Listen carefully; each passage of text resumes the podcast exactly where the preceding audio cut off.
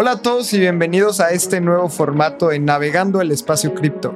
Y tú que nos escuchas en Spotify o en alguna plataforma de podcast, queremos invitarte a que nos veas todos los lunes a las 7 de la noche en Navegando el Espacio Cripto, un live que hacemos en YouTube y en Twitch, en donde repasamos las noticias cada semana. Y también, si nos estás escuchando en Spotify, lo estamos haciendo de una manera para que tú también te puedas informar de las noticias y tengas dos episodios a la semana de Espacio Cripto. Así que con esto empezamos en Navegando el Espacio Cripto. Hola a todas y a todos, bienvenidos a un episodio más de Espacio Cripto. Y el día de hoy no está Abraham con nosotros y tenemos un invitado muy especial. Nunca hemos hecho esto en un navegando y qué placer tener a Anthony Chávez acompañándome el día de hoy en el navegando. Anthony, gracias por estar aquí. Eh, espero, espero hacerlo bien y que tengan ganas de volverlo a hacer, ¿no? no, seguro, amigo. Y me da mucho gusto porque yo creo que antes DeFi en español y ahora creadores Web3 y Espacio Cripto, podríamos decir que son los, son los podcasts más antiguos en México de Web3, podríamos decirlo. Sí, eh, no me acuerdo quién empezó antes o después, eh, pero empezamos muy, creo que unas semanas de diferencia em, y muy simultáneo 2020, entonces em, de hecho, eh, no sé si hay otro podcast que lo haga constantemente, ¿no? Bueno, también está el Domar. Eh, que, también, y tenemos al team también de, de Bankless DAO en español, pero sí, la verdad es que me da gusto estar aquí contigo, un OG del podcast de Web3. Y pues vamos a empezar. Yo creo que vale muchísimo la pena que empecemos a hablar sobre los precios y empezar a cubrir todas las noticias contigo, Anthony. ¿Cómo has visto esta semana? Yo creo que el mercado está sangrando duro y en pantalla voy a empezar a mostrar los precios, pero ¿cuál, cuál te dolió? Hablemos sobre Bitcoin. Bitcoin en 28 mil dólares. Yo, creo que es la que se ve eh, un poquito más dañada eh, en relación a, Ethereum. De hecho, estaba viendo, por ejemplo, la, relación en Mesari de Bitcoin contra Ethereum. Y en los últimos siete días, por ejemplo, eh, Bitcoin tuvo una apreciación del más 1,55% contra Ethereum, ¿no? Y, creo que contra el dólar, pues sí tuvo una depreciación más fuerte, ¿no? Entonces, eh, sin duda, Bitcoin fue el que más dolió, pero yo creo que como veníamos de Chapela, Chapela emocionados, eh, con más de 2.300 que llegó, la que más se sintió esta semana para mí fue Ethereum. Sí, estoy de acuerdo. Y hablemos de la estadística de Bitcoin. Al día de hoy está en 28 mil dólares y bajó 7.7%, casi un 8%. La semana pasada estábamos alrededor de los 30, 30,600 y ahorita 28, como mencionábamos antes. Y Ethereum está al día de hoy en 1900. Últimos 7 días bajó 5%, pero estoy de acuerdo con lo que mencionabas. Yo creo que veníamos muy eufóricos con Chapela, los charts se veían increíblemente bien. Yo estaba muy emocionado y ahora estamos como en este, en este bachecín. Y veamos otras. Anthony, ¿cuáles son de las criptos que más sigues y, que te interesan? Pues en general, yo creo que todo el mundo está siguiendo eh, en esta temporada, en esta Layer to Summer, a las principales eh, layers, em, que, bueno, que sin duda ha sido lo más relevante. Pero no sé si podríamos atrevernos a hablar de esta meme coin. Eh, ¿Quieres hablar de esta meme coin o todavía no? De Pepe, que tuvo una que en una semana tuvo una capitalización de 100 millones de dólares. Danos un poco de contexto. ¿Qué es Pepe y por qué? ¿Qué es lo que pasó? Claro. Em, bueno, antes que todo lo demás, eh, por supuesto que esto no es un consejo de inversión. Eh, todo lo contrario, muy probablemente. Pero bueno, hay, un, hay una corriente de estas categorías de criptomonedas conocidas como shitcoins, em, que muchos lo enamoran así, donde están las meme coins, ¿no? Y en esas meme coins tienes, eh, pues, criptomonedas que son pues, eh, eh, provocativamente creadas justo para divertirse, ¿no? Para hacer un meme. Y esta semana vimos la creación de una moneda que es icónica en, el mundo de los memes, que es, este Pepe que lleva más de una década y en los últimos tres años tomando muchísima relevancia en Internet, con una capitalización de 100 millones, ¿no? O sea, en una semana eh, alcanzó eh, pues seguramente lo que tiene de capitalización muchas empresas o más en México Eh, de hecho, estaba viendo en CoinMarketCap, tienen una categoría de todas las, las meme coins y, llegó gracias a, esta, criptomoneda PP a 19 billions. O sea, todas las, las criptomonedas de memes ya valen 19 billions. Y estamos hablando que no tiene un sentido, no tienen equipos eh, muy constantemente, no tienen equipos de desarrollo, no tienen un propósito, no tienen un caso de uso. Y a veces como que parece medio, medio ilógico, pero yo digo que es como parte de la irracionalidad del mercado, ¿no? O sea, siempre hay una irracionalidad, simplemente que aquí es mucho más evidente. Pero esta moneda eh, tomó muchísima relevancia, eh, empezó a salir, eh, a hablarse mucho en lunes, en martes, y pues empezó a listar en los principales exchanges permisiones, es decir, que pues puedes listar un cualquier token como Uniswap. Y luego empezaron a listar otras exchanges, como por ejemplo lo tiene Hobby. Y bueno, hay muchas asiáticas que están buscando constantemente que el, flujo de dinero de gente que busca este tipo de monedas como MESC, eh, como Hotbit, eh, como varias exchanges, principalmente asiáticas, ¿no? Y gracias a eso tomó muchísimo eh, volumen, pero bueno, ese es sumamente arriesgado una, una inversión como este tipo, pero me atreví a hablarlo pues, porque creo que sigue habiendo como esa irracionalidad dentro del mercado, pues en cripto, ¿no? a pesar de que seguimos teniendo este tipo de, de, de, cuestionamientos sobre la regulación de Bitcoin y Ethereum, pues en Pepe siguen existiendo como, como que tiene esta realidad alterada donde pues, no le importa lo que esté pasando, 100 millones de dólares una semana. ¿Tú cómo lo viste? Es una locura. También otra estadística que está increíble es que en las últimas 24 horas el volumen de trading es de 88 millones de dólares. y en la semana estuvo mucho más alta. Y como mencionabas, Anthony, Pepe no tiene ningún sustento dentro de la tecnología. No es que podamos decir que es el futuro. Sin embargo, como mencionabas, es la irracionalidad del mercado y alguien puede decir, ah, es como como comprar la lotería. Es igual de irracional. Tú esperas que te la vas a ganar y tú vas y compras Pepe porque piensas que te vas a hacer millonario comprando Pepe. Como vas y compras un billete de lotería, aunque hay más probabilidades de que te caiga un rayo, literalmente, a ganarte la lotería, ¿no? Pero esa esperanza, yo creo que del éxito financiero es lo que está detrás, más que el simple hecho de comprarla. Y sí, yo creo que esto es una, una noticia un poco irrelevante para la gente que le gustan las finanzas duras y Wall Street, pero como mencionabas, es la irrelevancia de, los mercados y, como dices, un market cap de 100 millones de dólares. ¿Cuántas personas no se hicieron ricas con esto? Puede ser una estafa, puede ser un juego, podría ser catalogada como un Ponzi que la gente nada más está comprando y otra gente está saliendo gracias a la entrada de otras personas. Pero sí, es algo relevante a cubrir porque fue una locura esta semana. Y, hay una historia eh, que yo creo que es la que representa este fenómeno de un usuario que compró 0.12 ETH y que han de ser eh, cerca de unos 4 mil, 5 mil pesos mexicanos, es decir, como unos 200 dólares. Y esos 200 dólares eh, se volvieron cerca de 1.5 millones de dólares. Em, por el momento en el que entró y en el momento del high del Pepe Coin, pero que no podía retirar todo porque pues justamente derrumbaba el mercado, ¿no? Pero es que este tipo de historias pues son justamente las que alimentan esta irracionalidad porque la gente está buscando eh, con muy poquito volverse demasiadamente rico, ¿no? Entonces, eh, pues digamos el camino fácil y pues eh, pasa hoy en día con Pepe y va a seguir bajando seguramente en el futuro. Pero creo que simplemente era un paréntesis para ver un poquito lo que había pasado esta semana. Algo divertido, pero por supuesto no tan recomendado, ¿no?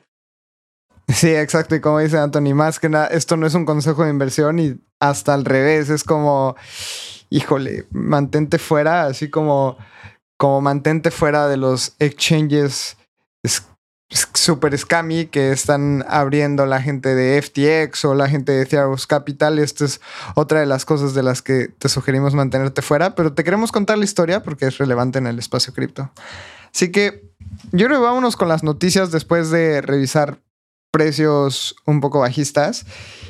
Y hablemos de Coinbase. Y es que Brian Armstrong, que es el CEO de, Coinbase, habló de que Coinbase está trabajando en una licencia en Bermuda, para operar en Bermuda. Así que ya recibió la licencia y está intentando incrementar sus operaciones internacionales. Y esto es súper importante porque con todo el tema de la regulación en Estados Unidos, Coinbase está teniendo un backup y poder decir, me voy de Estados Unidos porque no entiendo el tema de regulación. Anthony, ¿cómo viste esta noticia y lo ves positivo o negativo para el ecosistema? Yo creo que lo veo como una eh, noticia dura eh, por el hecho de decir eh, Coinbase es Estados Unidos. Eh, la relación que tienen intrínsecamente entre esta plataforma de intercambio y Estados Unidos data de mucho tiempo atrás. son los OG de los OG. Y creo que esa, esta relación, pues Coinbase siempre la, la, la, la fincó pensando en long term, ¿no? A 20, 30, 50 años. Y este cambio, pues es, es un cambio totalmente duro, ¿no? Para ellos, porque construyeron sobre una sociedad que quieren estar relacionados, que es Estados Unidos. Y, yo creo que también, sin duda, es pues parte del, de la hostilidad que hay en Estados Unidos. Pero me, me parecería también más como un mensaje de vamos a buscar eh, eh, oportunidades de negocio en otro lugar, como para decir no estamos cerrados, ¿no? O sea, no nos vamos a dejar morir en Estados Unidos como negocio. Y eso es importante, ¿no? Porque al final pues tienen, eh, eh, tienen acreedores, tienen, o sea, tienen eh, stakeholders, gente participando, recibiendo beneficios o, o debiéndole beneficios a ellos, así como usuarios, donde tienen que responder y pues no es como que simplemente se están arraigando una idea de sí o sí vamos a, operar en Estados Unidos. Entonces yo creo que eso abre la pauta de decir, nos duele, pero podemos buscar una opción. Y es dura la, la noticia, pero yo creo que simplemente es un mensaje, más no es una decisión que se va a tomar todavía. Claro, yo creo que es este plan de en cualquier momento si las cosas empiezan a tomar más feas, nos vamos a Bermuda. Y yo creo que es lógico y es el juego que otros exchanges han jugado. Por ejemplo, Binance tiene Binance Internacional, que es el exchange en donde operamos en México y en la TAM, y después tienen Binance US, que es el exchange específico para Estados Unidos con ciertas reglas. Luego existía FTX Internacional, que fue el que tuvo todo el tema de la polémica, en donde fue una estafa, en donde Sam Bankman Fried robó miles de millones de dólares, y después estaba FTX US, que al día de hoy se dice que todavía tiene todos los fondos y que hasta podría operar. Y han dicho que en unas semanas podría abrirse otra vez FTX US. Entonces yo creo que también este es el juego que ya los exchanges tienen que jugar y yo creo que duele al ecosistema de la regulación en Estados Unidos porque Coinbase es el exchange más importante del mundo o el segundo más importante del mundo después de Binance, pero también es la bandera con la que Estados Unidos mencionaba a todos los países y a todos los usuarios, nosotros somos crypto friendly o al menos estamos dando esa oportunidad. Entonces, yo siento que eso duele porque es tu estandarte, es como si Cristiano Ronaldo quisiera salirse del Real Madrid en su top moment, ¿no? Entonces, también eso es como, como que no le gusta a todas las personas y lo veo necesario triste pero necesario y yo creo que sí van a lanzar Coinbase Internacional y va a ser más fácil que personas fuera de Estados Unidos abran su cuenta y tal vez hayan más productos interesantes como un producto de derivados. Anthony, tú tienes mucha experiencia con el tema de derivados, ya has trabajado en exchanges, etcétera. Así que cuéntanos por qué es interesante que los exchanges abran derivados. Claro. Em, se me venía rápido a la mente algo del impacto que está teniendo la hostilidad de Estados Unidos rapidísimo antes de brincar eso. Cuando fue el, el tema de los retiros de, de Chapela, que ya se podían retirar, eh, empezaron a ver la, mayor cantidad, en realidad fueron muy pocos los retiros en, proporción, pero eh, la, la, organización que más retiró fue Kraken, que obviamente eh, fue por la, notificación que recibió de Estados Unidos eh, para la parte de staking, entonces impactó, o sea, al, al final sí está terminando impactando en las decisiones del ecosistema. No impactó muchísimo, pero al final era, eh, bueno, es una de las principales exchanges también después de Coinbase, entonces seguimos teniendo un impacto en, en términos numéricos, tecnológicos y económicos.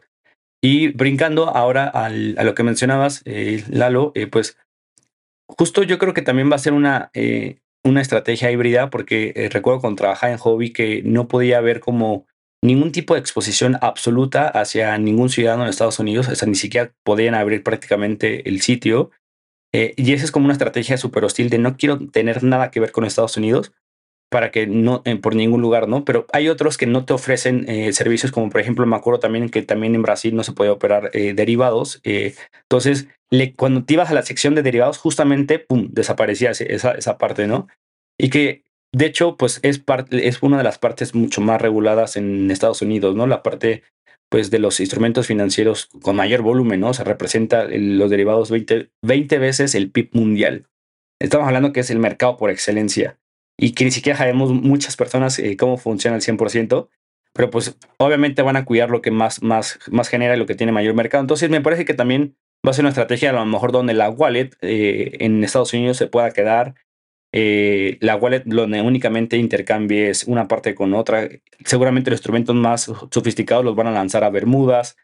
Em, yo creo que va a ser una estrategia híbrida, no como las asiáticas que definitivamente no pueden tocar a Estados Unidos, sino va a ser una combinación de productos para Estados Unidos y productos para el resto del mundo, como muchas la tienen, eh, principalmente las asiáticas. Yo estoy de acuerdo y es que también es un negociazo los productos derivados. Si vemos los volúmenes para Binance, el producto derivado de Binance genera entre 3 y 5 veces más volumen que el spot, que es el intercambio de monedas común y corriente, o sea, Bitcoin a dólar, pero el de derivados genera cinco veces o hasta 10 en, días volátiles mayor volumen. Entonces yo creo que Coinbase quiere un pedazo también de ese pastel y esa es otra estrategia por la que están pidiendo estas licencias en donde pueden ofrecer en un mercado internacional productos derivados. Así que esa fue la noticia. Y ahora vamos a una siguiente noticia porque estamos hablando de que el ecosistema cripto ya no quiere estar 100% centralizado en el dólar. Hemos hablado muchísimo de USDC, USDT. Anthony, platícanos la siguiente noticia. La siguiente noticia es interesante. Eh, yo la primera vez que escuché de este banco fue por MakerDAO, Societe Generale. No sé cómo se diga en francés, seguro se escucha muchísimo mejor. Pero Societe de la Generale es uno de los principales bancos eh, de Francia y de Europa. Es el séptimo más grande de, de la Unión Europea. Y recuerdo justo que tuvieron una muy buena comunicación con el equipo de MakerDAO y fueron uno de los primeros proyectos que empezaron a comunicar como activos eh, financieros tradicionales, Web 2.0, con, con productos, eh, en este caso de MakerDAO, ¿no? Es decir, que abrieron un Vault con productos que ellos tenían eh, de bonos, ¿no? Fue súper interesante. Entonces ahí, pues la verdad es que no los conocía. Después tuve el, gusto de estar por allá y fui justo a una sucursal, como, tuve una foto como medio DeFi, etc. Pero la noticia de ahora es que ellos están lanzando su, su, propia stablecoin. Eh, y es interesante, ¿no? O sea, porque estamos hablando del séptimo banco más grande de Europa creando una stablecoin que tuvo bastantes eh, o algunas críticas eh, relevantes en Twitter eh, respecto a su smart contract. Em, y de hecho, pues, también yo creo que es parte del, del due diligence que hace la, la comunidad, pues, es empezar a saber pues, qué instituciones son las que custodian y qué otras son las que auditan, cuáles son justamente la periodicidad de estos balances. Yo creo que es una discusión que se va a tener, pero al final de cuentas es una noticia interesante en medio del otro lado del mundo cuando están eh, baneando empresas como Paxos que dejaron de emitir, van a empezar a dejar de emitir eh, BUSD. Eh, y, yo lo compartí en un espacio donde he podido. El franco atacar, sin duda, es las stablecoins, eh, porque pues en realidad a Estados Unidos le da igual la volatilidad de los mercados financieros. No hay mucho, la gente pierde y gana en estos mercados, pero donde realmente pierden como nación es perdiendo al dólar como referencia de, como referencia de valor, ¿no? Ah, o en este caso como Reserva Federal de, muchos países, ¿no? Entonces, eso sí es realmente, em, pues, la amenaza. Y en este caso, pues, ves por un lado que están eh, apagando a Paxos y por el otro lado están creando, pues, eh, un euro, eh, un stable con del euro. entonces, yo lo veo interesante. A mí me gusta mucho esta noticia justamente por eso, porque estás teniendo un stablecoin del euro creado por el séptimo banco más importante de Francia, en donde están hablando muy bien del mecanismo de redemption. Justamente, ¿qué es esto? Que cuando tú tienes un EUR, EURCB, o sea, un token del euro estable, lo puedes redimir por un euro en cualquier momento y el white paper es público, así que si nos estás viendo o escuchando y quieres ir a ver el white paper, puedes ir a sgforge.com y te vamos a dejar también el enlace en las notas del, episodio y puedes ver todo el tema del white paper, cómo es que funciona, cómo es que funciona esta moneda estable, cómo funciona el redemption, también cuál es el negocio detrás, que estos euros que ahora va a tener este banco los van e invierten en, em, en bonos de tesorería a la vista. ¿Qué quiere decir? A vencimiento diario. Entonces no tienen un periodo de locked. O sea, pueden redimirlo en cualquier momento y esto evita que haya un problema en, en la liquidez. Y esto es súper importante porque lo que hemos visto en las semanas pasadas con, con la caída de los bancos en Estados Unidos y con USDC era que, pues, qué tan líquido puede ser el mercado de las monedas estables. Así que siempre que haya distintas opciones serias, es de celebrarse. Y esto es una noticia muy interesante. Anthony, ¿has pensado en tener eh, euros estables o siempre te has mantenido con los dólares estables? Sí, sí, o sea, sí fue hace tres, no me acuerdo, tú lo, seguramente lo tendrás más eh, vivido porque eh, tomaste la decisión de irte a Europa, entonces previamente a esa decisión fue cuando rompió el, no el PEC, sino llegó a bajar em, de los 19.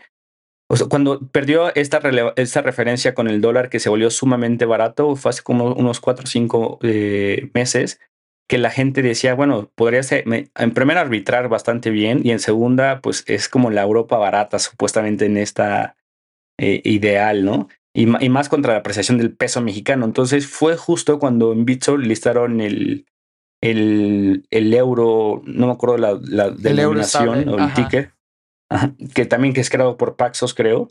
Entonces ahí hubo gente que sí empezó a decir que podría ser interesante, pero como que no hay esta conexión todavía con Europa, como que no sé que el mexicano, pues obviamente es más fácil intuir que puedes arbitrar con el país que está arriba, que es la primera eh, potencia del mundo y mayor capitalización. Pero sí lo llegué a pensar, ¿eh? No lo hice, pero sí lo llegué a pensar. Y podría ser interesante, o sea, podría haber una buena ganancia más ahora eh, con pesos mexicanos que se están apreciando contra monedas como el euro y contra el, dólar. No sé cómo tú has vivido, por ejemplo, en Europa. Em, o sea, en realidad tú has sentido que Europa está más barata. Esa es una muy buena pregunta. Es una. Sí, sí, sí. Es, es increíble cómo de repente pasas la tarjeta y te das cuenta que el tipo de cambio está a 19. Y yo recuerdo el euro a 25 pesos.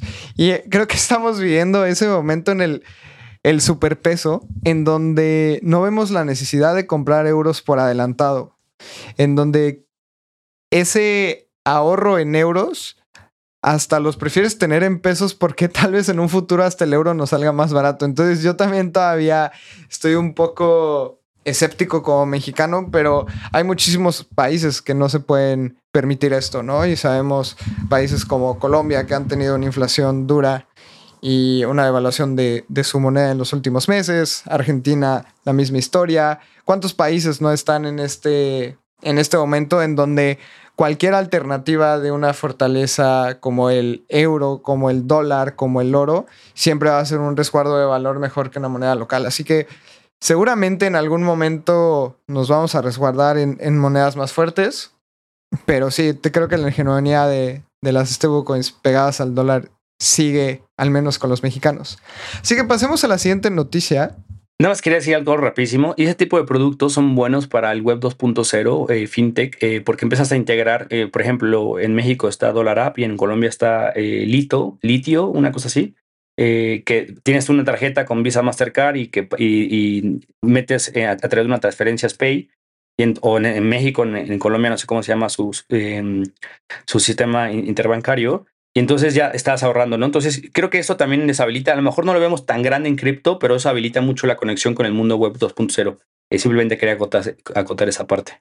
Sí, tienes muchísima razón. Yo creo que las, las monedas estables ayudan ese, ese pasito que tienes que dar para entrar al mundo cripto es más fácil, ¿no? En lugar de comprar Bitcoin o Ether, te pueden decir, bueno, ¿por qué no compras una moneda pegada al, dólar que todos conocen el dólar, el euro, etcétera? Y ya después que les entre el gusanito de comprar alguna shitcoin. Completamente. bueno, vamos a la, a la siguiente noticia y me gustaría hablar súper rápido de otra demanda de la SEC. La SEC ha demandado a Bitrex por violar eh, security laws, leyes de, securities, por haber listado Dash, Algorand y otras criptos. Se me hace muy interesante que bajo de los argumentos tengan Algorand y vamos a tocar un subtema que pasó la semana pasada, pero hemos estado de acuerdo que tocar ya todo el tema de Gary Gensler en todos los episodios de Espacio Cripto puede ser un poco em, aburrido, es que Gary Gensler tuvo que hablar ante el Congreso y estuvo interrogado cinco horas por gente de los partidos demócratas, de los republicanos y le tiraron con todo.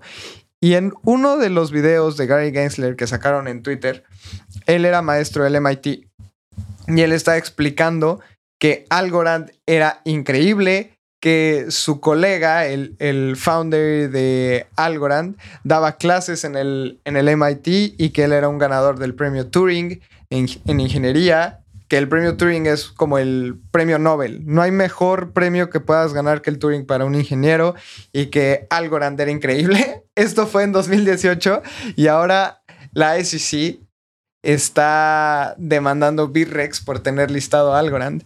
Anthony, ¿cómo es esto? ¿Qué incongruencia de la vida que, que tengamos gente así? Hablemos un poco sobre eh, Gary Gensler y después hablemos sobre estos cargos de la SEC contra Bitrex. Sí, o sea, yo estoy de acuerdo que llega a ser aburrido, pero también es necesario, ¿no? Porque, pues, o sea, claro. si, no, si no hubiera estas noticias relevantes, pues no estaríamos hablando constantemente en el espacio eh, cripto de, mm, pues, justamente de, de la SEC, ¿no? Eh, por un lado voy a hablar acerca de eso y por el otro eh, un artículo que leí en Condex que me pareció súper interesante sobre eh, cómo va perdiendo esta fortaleza en la SEC. Y bueno, en este tipo de, mm, pues de comparecencia simplemente existe la respuesta de sí y no. ¿Para qué? Pues para que justamente puedan acotarlo a, a que no te eches un choro o un mensaje y, y te vayas por las ramas, como decimos en México, ¿no? Y entonces, eh, justo en el videos que, uno de los principales videos que rondan, pues es, justamente que le, insistivamente le decían, Ethereum es un security sí o no. Entonces ahí sale el meme de, de mm, unos empresarios en Monterrey en México que preguntan de otra forma, ¿no? Pero bueno, lo relevante es que no supo decir si Ethereum era un security o no. Y eso también creo que es importante y relevante, y de hecho lo han mencionado acá eh, junto con Abraham, eh, de la importancia de tener la claridad regulatoria, ¿no? O sea, de saber si para ellos eh, Ethereum es un security o un, o un commodity. Eh, y eso pues va a dar muchísima pauta a las exchanges, a los protocolos, a todo el mundo para saber por qué camino ir. Entonces era, era una respuesta súper esperada eh, con, un escenario donde no podía ya esquivar esa respuesta y no supimos, eh, o no, más bien no tuvimos esa respuesta. Entonces eso me parece que mm, eh, leí por ahí un, un, artículo en Coindesk que pues al final la SEC es una, una organización que tiene recursos públicos y que no son recursos finitos y que ellos tienen que saber escoger sus batallas y las batallas que están escogiendo están en torno a las personas pues de mayor alcance, ¿no? Famosos, eh, gente con muchísimo alcance para que se, sean como el chivo expiatorio, ¿no? No pueden ir contra todas las criptomonedas ni contra todo el mundo, tienen que ir contra personas claves. Y en esa medida en la que vayan perdiendo y ganando, van eh, eh, ganando credibilidad o perdiendo credibilidad. Y en esa medida yo creo que están cada vez mucho más exhaustos ellos y están pues no teniendo batallas, pues victorias de grandes batallas, ¿no? De hecho, no, yo creo que todavía tengan grandes victorias. Entonces yo creo que a final de este año la gente va a decir, bueno, eh, lo que ya está regulado, ya está regulado, o lo que ya está atacado, ya lo atacaron. Entonces, pues va a haber un escenario muchísimo más de certeza donde van a decir, pues ya no hay, ya no hay una amenaza tan, tan clara de un regulador como la SEC, porque justamente ha ido perdiendo recursos y credibilidad. Entonces, yo creo que este tipo de comparecencias eh, apuntan muchísimo a, a, esa falta de credibilidad de, de esta institución. Entonces, poco a poco se va debilitando. Entonces, eh, yo creo que va hacia allá. Yo estoy de acuerdo y también por todas las cosas que Gary Gensler en el pasado ha dicho. Entonces, vean, aquí tengo un video, ojalá, a ver, vamos a escuchar. Y no se escucha. Ahí, editor, porfa, empecemos otra vez. Y sí, aquí en la pantalla, y vamos a dejar este tweet en las notas del video, es Gary Gensler en 2018 diciendo que la, es, la SEC ha determinado que Ethereum no es un security. Y está dando clases en el MIT y justamente lo que dice es que en algún momento era centralizado y que Ethereum levantó 18 millones de dólares por medio de una ICO, pero ya la SEC había determinado que no era un security. Esto es antes de que él tome la posición que tiene hoy. Y aquí, justamente eh, Sasal muestra un video de cómo Mr. McHenry, que es eh, alguien del Congreso de Estados Unidos, le pregunta que si ETH es un security o no. Y este video está bien interesante y váyanlo a ver porque le dice, Gary, esto lo hablamos antes de estar aquí sentados ante el Congreso y sabías que te lo iba a preguntar. Así que dime, ¿Ethereum es un security o no? Y no, no supo contestar. Y estoy de acuerdo contigo, Anthony, que se vuelve súper desgastante y yo creo que este este tema en el Congreso es positivo para el ecosistema cripto porque Gary Gensler quedó como un payaso. Quedó como alguien que no sabe lo que está haciendo. Y también Gary Gensler está súper contento porque ha hecho más de 1500 enforcements en contra de empresas cripto y, y dentro de su cargo. Y no pudo. Y no sé qué es lo que esté pasando con FTX. A ver, tiraste 1500 balas y una no le cayó a FTX, que fue la empresa que realmente le hizo todo el daño al ecosistema. Entonces, qué mal trabajo estás haciendo, porque estás esperando 1500 balas, te estás acabando el dinero y ni siquiera pudiste darle a quien en verdad estaba haciendo daño. De, ahí me acuerdo un meme que salió hace como dos, tres meses de un exchange que nadie conocía. De hecho, ni me acuerdo el nombre. Eh, no sé si te acuerdas tú y que salió la seca a decir, los hemos protegido prácticamente, eh, hemos cerrado esta, eh, esta plataforma y todo el mundo fue como, nadie la había escuchado nunca, la conocieron en ese momento, en, cuando lo, lo, difundieron, pero creo que su volumen era así pequeño, o sea, era un, una cosa de nada y diciendo que no habían como eh, prevenido que... previsto que los usuarios pues tuvieran un, un, mal momento, ¿no? Pero pues era un volumen, entonces estás hablando de estos que nadie conoce contra eh, plataformas eh, como FTX, que son millones, billions eh, de dólares. Entonces estoy muy de acuerdo contigo. Sí, sí, sí. Y es que cuando pasó esto de este exchange, se llamaba Bitslato. Porque me acuerdo que tenía un nombre de lado. Entonces, ellos empezaron a decir que era un exchange con la letra B. Y esto empezó a generar muchísimo miedo porque todos habían pensado que era Binance. O sea, ¿qué exchange te imaginas cuando te dicen B? Yo creo que no piensas en Bitslato en ningún momento, ¿no? Entonces, justamente es, es esta propaganda política asquerosa de decir, oh, van a, van a agarrar a Binance y no agarran así al chivo expiatorio tan terrible, ¿no? Pero, pero bueno, yo creo que este tema está está tomando un lugar interesante y justamente están Mucha, mucha gente en el Congreso ya está en, contra de Gary Gensler y esto creo que es positivo para el ecosistema cripto. Y ahora sí, hablemos del cargo de la SEC en contra de Bitrex. Anthony, tú ya tienes tiempo en el ecosistema cripto. ¿Alguna vez tradeaste en Bitrex? No, nunca, aunque sí tuve muchos amigos eh, que lo hicieron, o sea, principalmente porque era como el, la exchange de derivados por excelencia, ¿no? Era la gente donde iba a operar eh, opciones y futuros eh, sin ningún problema. Eh, yo nunca lo hice, porque también su interfaz, la verdad, nunca me atrajo. ¿eh? Sí estaba medio feyona, medio, medio basic, medio old school. Yo creo que también para mucha gente le gustaba por eso. no, nunca operé. Desgraciadamente nunca operé. a mí era, era mi exchange de shitcoins favorito. Y es que en 2016, 2017 no existía Binance, eh, no podías tradear en Coinbase siendo mexicano y el único que existía era Bitso y creo que Bitso tenía como cuatro criptos, era Bitcoin, Ether, Litecoin y Ripple.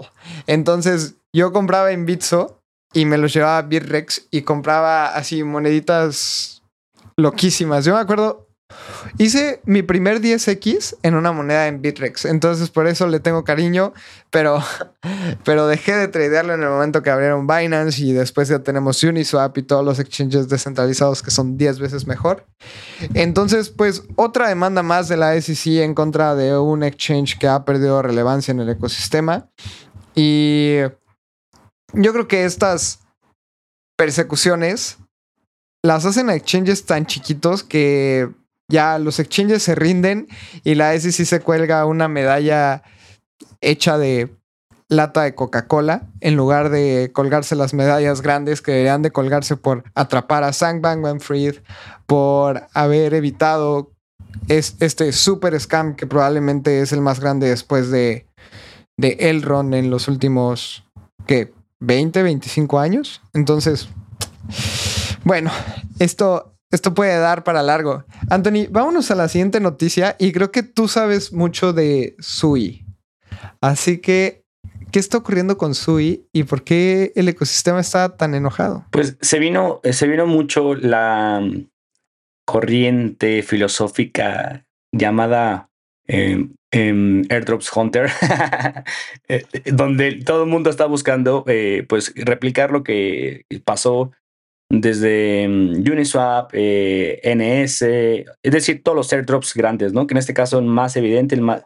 Cuéntanos qué es un airdrop. Es esta distribución aérea donde cada, plataforma tiene pues sus criterios particulares. el más fácil me parece que fue NS, donde simplemente donde lo comprabas, dependiendo eh, el tiempo que tenías eh, seteado hacia futuro y el tiempo que tenías del, del dominio, te daban el, el, airdrop, ¿no? El de Uniswap también me acuerdo que fue súper fácil. Lo único que tienes que hacer es.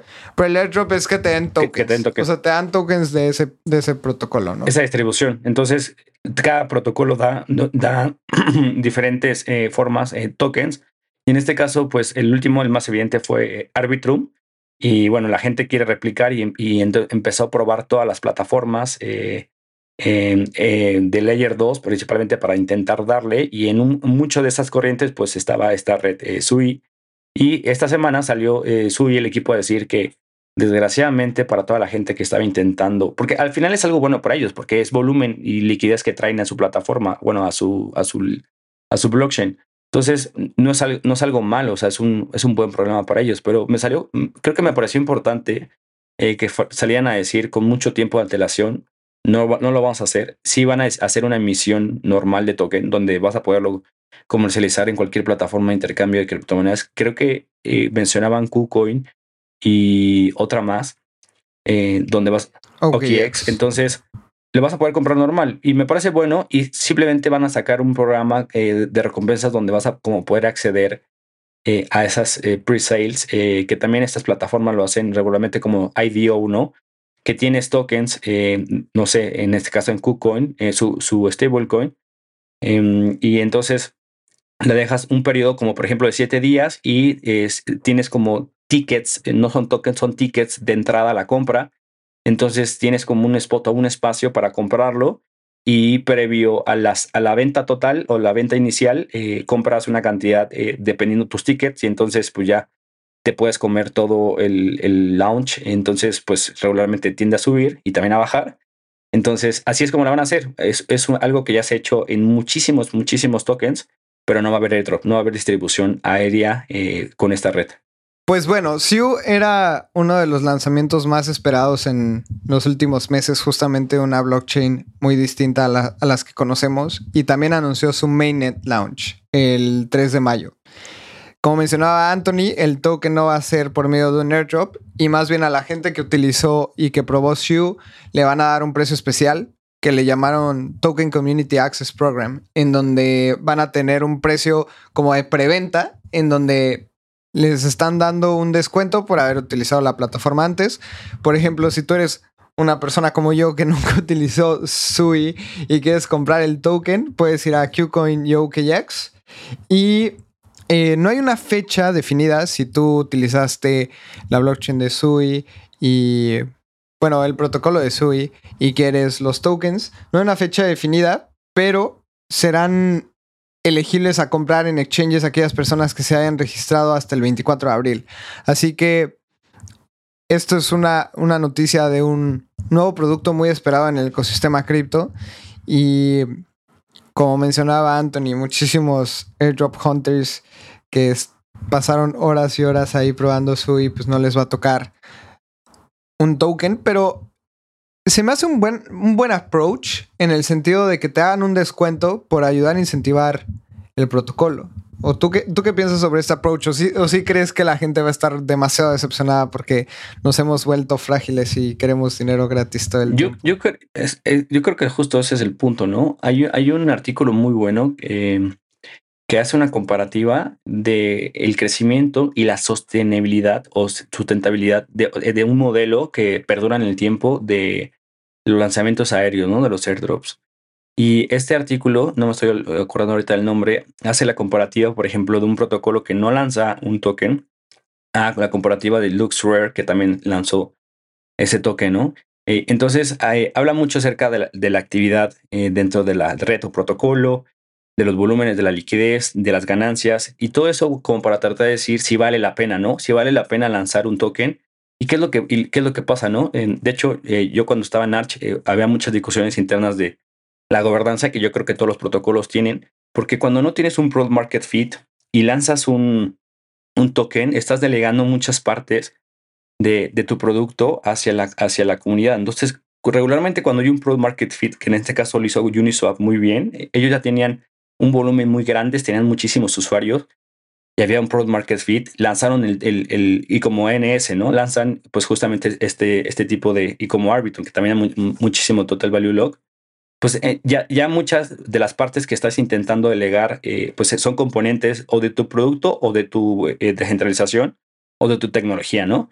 Entonces eso se vuelve desafiante, pero ya no tanto, ¿no? Entonces, en una etapa muy temprana, por ejemplo, LuxRare en, en, este artículo hace la comparativa, pues no tenía mucho, ¿no? De todo esto que acabamos de hablar. es la forma en la que atrajo a estos usuarios y obviamente también en este artículo viene como, pues justamente como después de los dos meses, se pierden usuarios, se pierden eh, volumen. Entonces, este modelo, por supuesto que a nivel usuario es bueno, eh, porque también yo no estoy de acuerdo que sea gratis. O sea, al final, eh, Lalo, tú dedicaste tu tiempo en Arbitrum, dedicaste, arriesgaste dinero, porque por más que estés bullish en Arbitrum, siempre sigue siendo un, un riesgo.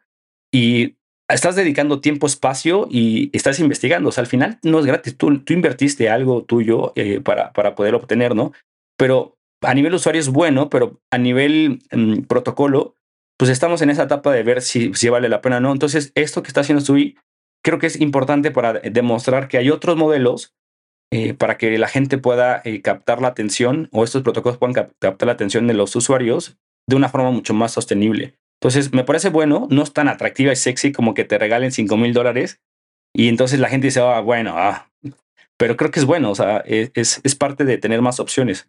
Yo estoy, estoy completamente de acuerdo, pero lo único que me da algo de, de miedo en este caso es que una estrategia de un airdrop es regalar un token. Obviamente yo no soy abogado y tal vez lo que mencioné no tenga todo el sentido del mundo, pero una vez que haces un airdrop, estás regalando el tema de la gobernanza y no es que hayas levantado dinero, con la venta de tu token. Esto es importante porque sabemos que el tema regulatorio, por ejemplo, en Estados Unidos es muy delicado y esto podría ser un security porque tú estás, em, estás recaudando dinero de usuarios para que tú en un futuro puedas generar utilidades. Entonces lo que está haciendo Sui es, denme su dinero, te voy a dar un descuento, pero al final me estás comprando el token y después yo voy a generar una blockchain lo suficientemente descentralizada para que la SEC no vaya por mí. Pero mientras esté centralizado, la SEC tiene muchos argumentos como para eh, hacer un cargo contra este protocolo o contra esta blockchain o cualquier tipo de producto en el ecosistema cripto que haga este tipo de cosas, porque tú le estás dando un token en garantía de, de cierto retorno. Y esto es lo que la SEC todo el tiempo está peleando. Entonces, esto no sé si perjudique a Sui en el largo plazo. Aquí en los términos y condiciones está diciendo que ciudadanos de Estados Unidos o residentes no son elegibles para el servicio de Sui y van a, por ejemplo, DYDX tampoco permite usuarios de Estados Unidos, etcétera. Yo creo que esta es la manera en la que los protocolos se sienten protegidos, pero al final eh, siempre debe existir esa incertidumbre por ejemplo, todavía existe con Ethereum, porque Ethereum hizo una ICO y levantó 18 millones de dólares. Y yo creo que es mucho más fácil cuando haces un airdrop que te salgas con la tuya y pues no te puedan regular como un security, porque al final estuviste dando esos tokens como recompensa. Pero yo creo que es un, es un tema que da para largo y el problema que siempre decimos aquí es que como no hay reglas del juego bien establecidas, no es que podamos decir, Sui es un security, eh, Ethereum no es un security, etc. Entonces yo creo que ese es el, mayor problema de este tipo de cosas. Claro, y de hecho lo mencionaba acá Abraham, eh, las reglas están escritas en, 1900, en mil, 1930 y tantos, 1940, o sea, son reglas de casi 100 años eh, donde se están tomando referencia, ¿no? Y los precedentes del Howey Test, pues son de precedentes de casos que, que pues, también tiene bastante tiempo, ¿no?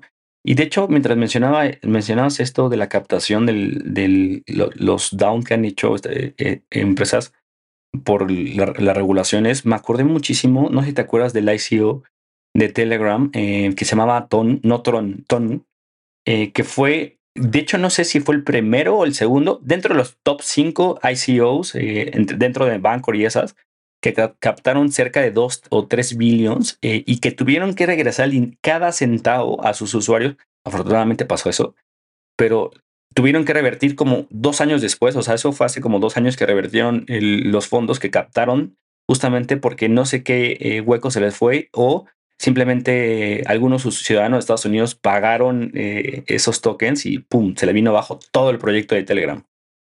Sí, estoy, estoy de acuerdo y es una pena porque era un proyecto bien interesante. Y justamente por eso también la SEC demandó a Bitrex, que lo acabamos de cubrir, por listar lo que ellos consideran una, un security. Entonces, qué, qué locura que no haya unas reglas del juego establecido. Vamos a las siguientes tres noticias y es que el navegando se está acabando, Anthony. Y hablemos sobre Rusia. Rusia empuja su herramienta de pagos internacionales con cripto y sabemos que lo sacaron del SWIFT. Así que esto es un comeback o al menos es una estrategia para mantenerse en el juego internacional de los pagos y del dinero al final de cuentas. Si te sacan del SWIFT, prácticamente te sacan del, dinero internacional, así que Rusia lo está habilitando con cripto. ¿Qué opinas? ¿Qué, opinas, mi Anthony? Pues eh, el rublo eh, ruso es la moneda que más apreciado por factores que no son convenientes, o sea, como una guerra, por ejemplo, con Ucrania. y después es el peso mexicano entre el peso mexicano y el, real brasileño están dentro de los primeros tres eh, que se han apreciado. Entonces es una moneda que ha tenido eh, pues una utilidad específica en, esta era, ¿no? En, este, en esta era de la guerra entre Ucrania. Pero yo creo que mucho em, eh, ha sido interesante para Rusia tener estos sistemas porque justamente em, ese bloqueo que tuvo, pues más bien una de las formas de incidir sobre Rusia fue a través de los sistemas de comunicación y de finanzas donde están conectados con todo el mundo, ¿no? Como el que mencionabas como Swift y muchos otros más, donde cuando empezaron a, ejercer presión sobre eh, Rusia fue a través de pues no poder comercializar, como quitándole los sistemas de comunicación y finanzas y por lo tanto la gente no podía, a nivel usuario, a nivel ciudadano, no podía enviar y recibir em, eh, dinero em, hacia, hacia estas partes y al revés, ¿no? También con empresas, eh, los contratos que se hacían no se podían celebrar ya eh, con estos sistemas ni con denominaciones como el dólar. Entonces fue pues una presión que yo creo que no es, em, pues no, no, no, no, es algo que se viene esperando mucho, ¿no? Al menos de Rusia. Entonces yo creo que no es algo que viene desarrollando de esto último año, porque ya lleva un año la guerra, sino más bien es algo que viene desarrollando mucho tiempo y tiene muchísimo sentido, ¿no? Tiene muchísimo sentido para, para Rusia tener un sistema alternativo a lo que, que controlan pues, eh, el occidente, ¿no? que es Estados Unidos y Europa. Entonces yo, yo creo que tiene mucho sentido, pero la pregunta ahí es, ¿con quién se conectaría principalmente? ¿no? Con, con, eh, con China, eh, con, porque también acordémonos que China está desarrollando su CBDC ya bastante tiempo. Entonces, no sé si, si, muchos de estos sistemas vayan hacia las CBDCs, que son las criptomonedas digitales que no tienen nada de descentralizadas o no tienen nada de criptomonedas más bien, es dinero digital dentro de ese país. Entonces, yo creo que eh, en estos polos, eh, pues están tanto eh, Rusia como China tratando de tener, bueno, China mucho más avanzado que Rusia esto, con estos sistemas de comunicación. Entonces, me parece súper relevante. Y nada más una acotación, mm, cuando empezó también la guerra, el, el P2P en muchas plataformas en Ucrania, por ejemplo, como en plataformas en como Binance en Ucrania, eh, tuvo un volumen brutal. Yo conocí, en, yo estaba en ese momento en Europa y conocí a una ucraniana y me enseñó cómo estaban comercializando en P2P una cantidad brutal de criptomonedas, principalmente Bitcoin. Entonces, eh, en, en, estos momentos de guerra, tanto por Rusia como Ucrania, estos sistemas son súper relevantes, ¿no? Por supuesto, para Rusia es mejor que ellos puedan controlar el sistema. Entonces, olvídense de la descentralización, olvídense de DAOs, eh, por supuesto que va mucho más como por las CBDCs. No, ok. Estoy, estoy muy intrigado con esta noticia porque como mencionabas, ellos van a desarrollar un sistema de settlement que es prácticamente como Swift para comercializar utilizando crypto payments. Pero ¿quién lo va a utilizar? Con China pueden utilizar el yuan y China ha dicho muchas veces que lo que quiere utilizar ahora es su moneda para todos los pagos internacionales. Ya también con Brasil se hizo un acuerdo que el yuan y el real brasileño van a ser las monedas utilizadas para los pagos entre ambos países y no el dólar. Entonces va a ser como, oigan, vamos a tradear con cripto, pero no sé qué países puedan apoyar esta iniciativa y salirse del SWIFT. También porque si tú estás con Rusia, estás en contra de Estados Unidos y Estados Unidos también se lo toma muy en serio, ¿no? Entonces creo que estamos viendo ese cambio de hegemonía, a ver qué pasa con China, porque China también está muy duro en este aspecto. Pero veamos qué ocurre, veamos qué ocurre. Y vamos con la última noticia súper rápida y nada más porque nos da, nos da curiosidad. Es que Bután, este país en, en Asia, compró cripto sin que nadie supiera. ¿Y cómo es que lo hicieron? Ellos eh, tenían una holding que se llama Truk. Truk Holding and Investments es el brazo de inversiones del gobierno de Bután. Y Anthony, invirtieron en Voyager y FTX. Ah, también en BlockFi. Así que Bután podría estar en problemas de, de liquidez. Qué locura. ¿Cómo es que un país haya invertido en tan malas empresas y ahora ¿qué, es lo que, ¿qué es lo que va a pasar? Lo que te decía. Tengo un amigo que lo conoces, pero no va a revelar el, el, nombre aquí para no hacerle mucho bullying, pero latinó a más que esas, ¿no? Latinó a todas las que cayeron desde Terra hasta, hasta, Block, hasta, hasta FTX. Y yo decía, ¿cómo le hiciste para atinarlo? O sea, es más, más difícil que latines a todas, pero parece que Bután también latinó todas, ¿no? A Celsius, a BlockFi. O sea, lo único que faltaba era que, que, que participó en ICO de, bueno, o que ayudó a Luna, no sé. Pero la, primera pregunta es, qué interesante que un país, eh, una organización haya tenido una injerencia así, ¿no? Eh, y por el otro lado, eh, qué mal Tino, eh, qué, mal el Tino tiene, pero pues al final estamos siguiendo, seguimos viendo el, pues prácticamente la debacle que sabíamos que no iba a durar una semana, es decir, cuando cae uno, pues es un efecto dominó que terminas de ver el impacto pues muchos meses después, ¿no? Y justamente seguimos teniendo ese impacto y, por supuesto que lo más evidente en cripto pues, es intentar ver qué protocolos eh, pues tenían eh, colaterales o, o, estaban conectados, ¿no? Y entonces ahí empiezas a ver un poquito la reserva y empiezas a decir, este es el siguiente que va a caer o no va a caer. Pero nunca nadie se iba a imaginar que, por ejemplo, eh, Bután iba, este reino iba a tener una implicación importante, ¿no? Y yo creo que es algo de lo, de lo loco que tiene cripto.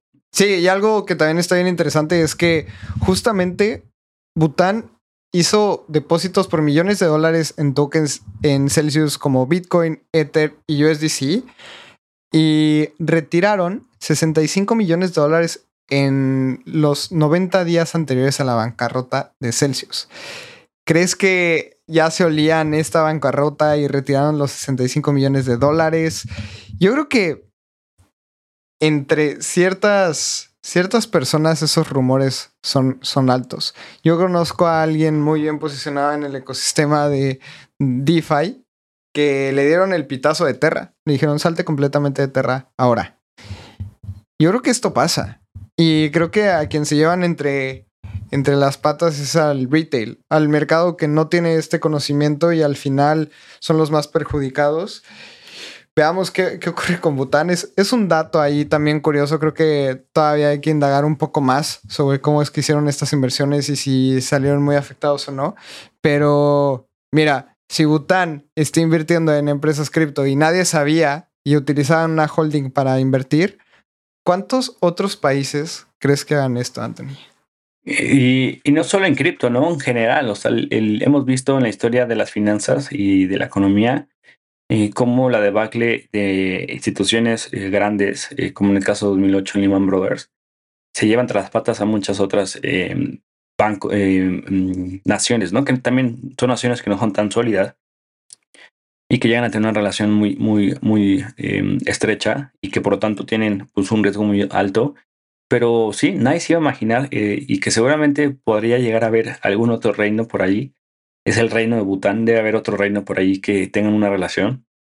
Pero rescato lo que dijiste, que, que, que, lo peor de todo esto, de la historia, pues es que los usuarios hasta que prácticamente ya estaba todo en ceros, se enteraron y pues muchas instituciones, me imagino que, que mucho de esto pues, tiene que ver con los que corren en la mayor cantidad de riesgos, ¿no? O sea, con los acreedores que podrían haber tenido más riesgo de lo que los demandaron, los presionaron, los mataran, ¿no? Eh, que es a los que les avisan prácticamente, ¿no? Y los tienes que avisar como de cierta forma porque si no, pues hace el, el, background más rápido, porque se dispersa por todos lados y de repente, pum, se cae eh, eh, pues más rápido de lo que, de lo que pensabas. Pero sí es, o sea, por donde le veas es una noticia trágica, ¿no? Y pues más ahora que te enteras que un reino, que, perdón, no sé dónde está, el reino del Bután, eh, va a tener estas implicaciones también. Estoy de acuerdo. Anthony, con esto cerramos este navegando el espacio cripto, pero compártenos, ¿qué onda con creadores web 3? Hubo un rebranding, antes era DeFi en español, ahora Creadores Web 3, en donde la gente te puede escuchar y en donde te puede seguir. Y muchas gracias por venir a, platicar conmigo sobre las noticias más relevantes de la semana. No, que más bien espero que haya sido eh, de valor. Eh, es difícil cubrir el espacio de Abraham, em, pero bueno, espero eh, que le haya sumado algo a la, audiencia y gracias por, por invitarme. Y Creadores Web 3 está cambiando eh, de DeFi en español a Creadores Web 3 porque nos dimos cuenta que había un espacio que no se está cubriendo de una forma más sólida, que es justamente pues, el contenido como B2B o, um, para personas que están trabajando en, en, protocolos Web 3 y que quieren mejorar su performance, ¿no? Empezamos a ver como, por ejemplo, plataformas como Epic Web 3, HumanWorks, eh, que están todas en inglés, que funcionan muy bien, que conectan a personas que están trabajando en protocolos eh, Web3 managers o heads y que te ayudan a mejorar, ¿no? Y que pues al final si quieres lanzar un MVP, pues a quién vas y le preguntas a alguien que ya lanzó un MVP en, en Web3 o alguien que ya levantó el capital en Web3. Entonces estamos intentando hacer eso, o sea, ser un espacio de conexión con la gente que ya lleva un largo camino recorrido en Web3 eh, a, que alguien que quiere empezar ese camino o alguien que ya lo está recorriendo y pues quiere ir más rápido, mejorar, cambiar de camino, etcétera. Entonces, eh, sin duda lo que están haciendo ustedes es muy bueno. Entonces dijimos, pues mejor en lugar de, de, irnos por allá, vamos a complementar esta otra parte, que es justamente em, conectar a los creadores. Le llamamos creadores porque justamente toda la gente que está creando TikToks, eh, contenido, código, eh, DAOs, toda la gente que estamos intentando crear algo, eh, pues necesitamos ayuda, ¿no? Entonces, pues no es que seamos expertos, pero a lo mejor ya la gente que tiene uno o dos caminos más adelante que tú y entonces te puede ayudar de alguna forma. Y, estamos en, en el podcast de, eh, bueno, cualquier plataforma como Creadores Web 3 y también en, en Twitter eh, y también, eh, ah, justo aplicamos ayer para la ronda de Gitcoin, entonces ahí, ahí, vamos a estar y vamos a lanzar próximamente nuestra plataforma en creadores web 3, XYZ. Anthony, muchísimas gracias por estar con nosotros. fue un gusto y ojalá podamos discutir más noticias pronto. Así que gracias a todas las personas que nos escuchan. A mí me pueden seguir como arroba Lalo Cripto. Recuerden suscribirse al newsletter de Espacio Cripto, en donde publicamos tres veces a la semana contenido relevante de Web3. Eh, publicamos las noticias del navegando. Después Abraham o yo publicamos algo que estemos pensando. Por ejemplo, yo publiqué una guía de wallets, así que si estás interesada o interesado en el ecosistema Web3 descentralizado, ve y descárgala. Y también la gente de la comunidad escribe. Tenemos colaboradoras y colaboradores buenísimos en donde todos los jueves publican. Así que muchas gracias por estar con nosotros en un episodio más. Nos escuchamos en el próximo.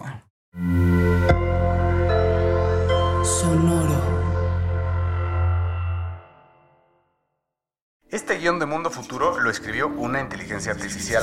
Imagina un mundo donde la tecnología se convierte en una extensión natural de nuestras vidas. Donde cada experiencia se eleva a niveles inimaginables de simplicidad. Un mundo donde los límites se desdibujan y las ideas se hacen realidad con un solo toque. El mundo cambiará más en los próximos 10 años que en los últimos 100. Yo soy Jorge Alor. Yo Mario Valle. Y yo Jaime Limón. No te pierdas Mundo Futuro, el principio del fin. Disponible en cualquier plataforma de podcast. Mundo Futuro, Mundo Futuro. It is Ryan here, and I have a question for you. What do you do when you win? Like, are you a fist pumper?